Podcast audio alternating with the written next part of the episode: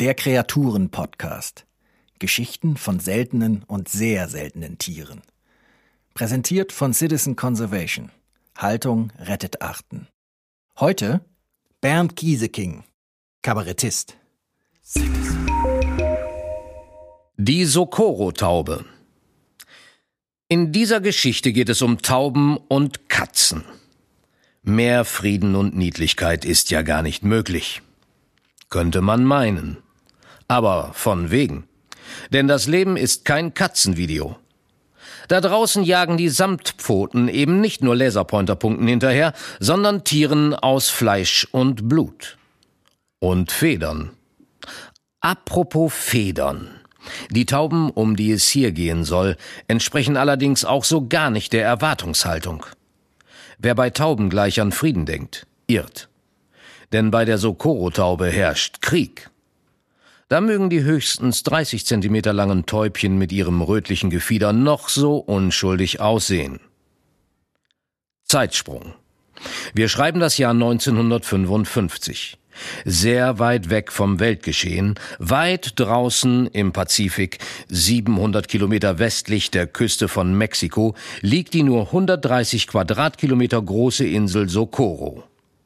Genau genommen ist die Insel der Gipfel eines riesigen Vulkans, der sich vom Grund des Ozeans erhebt und noch tausend Meter über der Wasseroberfläche in den Himmel ragt.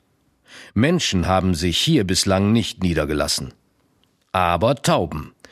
Die Socorro-Taube hat sich im Laufe der Evolution zu einem echten Agrovogel entwickelt. Sie hackt auf alles ein, was Federn hat und was ihr verdächtig vorkommt.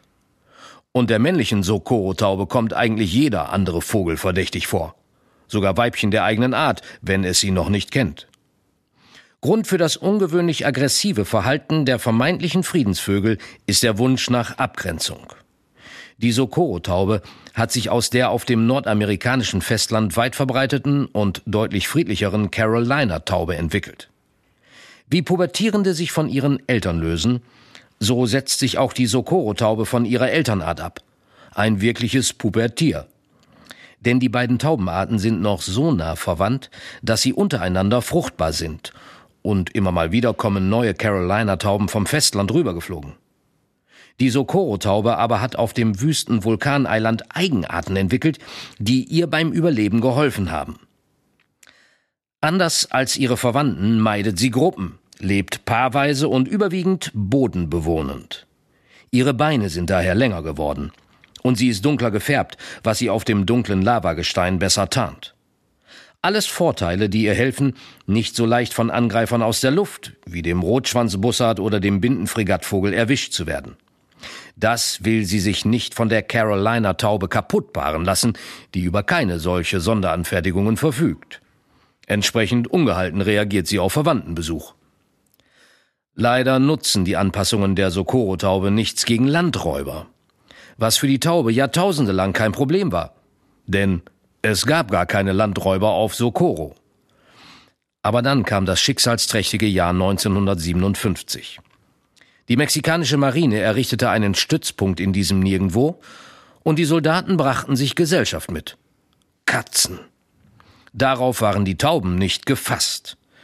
Sie hatten keinen Schimmer, was die schnurrenden Fellknäuel bedeuten sollten. Ihren Tod nämlich. Denn Katzen fackeln bekanntlich nicht lange, wenn sie kleinere Tiere erwischen können. Erst recht, wenn ihr neues Spielzeug einfach nur ratlos sitzen bleibt, statt davon zu flattern. Die Folgen waren verheerend. In rund 15 Jahren war die Art ausgerottet. Neben den Katzen trugen dazu auch die Soldaten selbst bei, weil sie einen feinen Taubenbraten zu schätzen wussten und die ebenfalls mitgeführten Schafe veränderten zudem die Vegetation.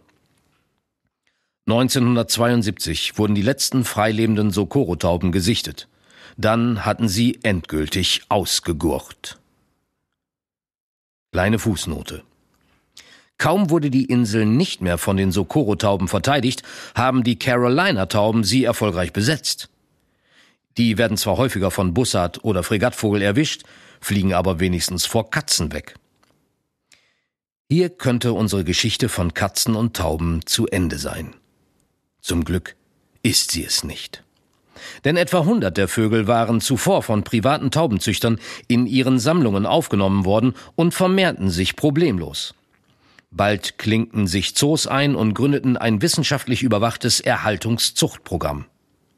Erste Tauben werden jetzt auf eine Wiederauswilderung auf der Insel vorbereitet. Zuvor aber gibt es eine Revanche in Sachen Katzen. Die müssen jetzt nämlich von der Insel verschwinden. Artenschützer sind bereits dabei, Socorro von unerwünschtem Cat-Content zu befreien. Damit zukünftig wieder die Socorro-Taube durch ihr bescheidenes kleines Reich trippeln kann. Und mit ihr zahlreiche andere besondere Tier- und Pflanzenarten, die es nur auf dieser einen Insel gibt, diesem evolutionären Experimentallabor, irgendwo, weit draußen im Pazifik.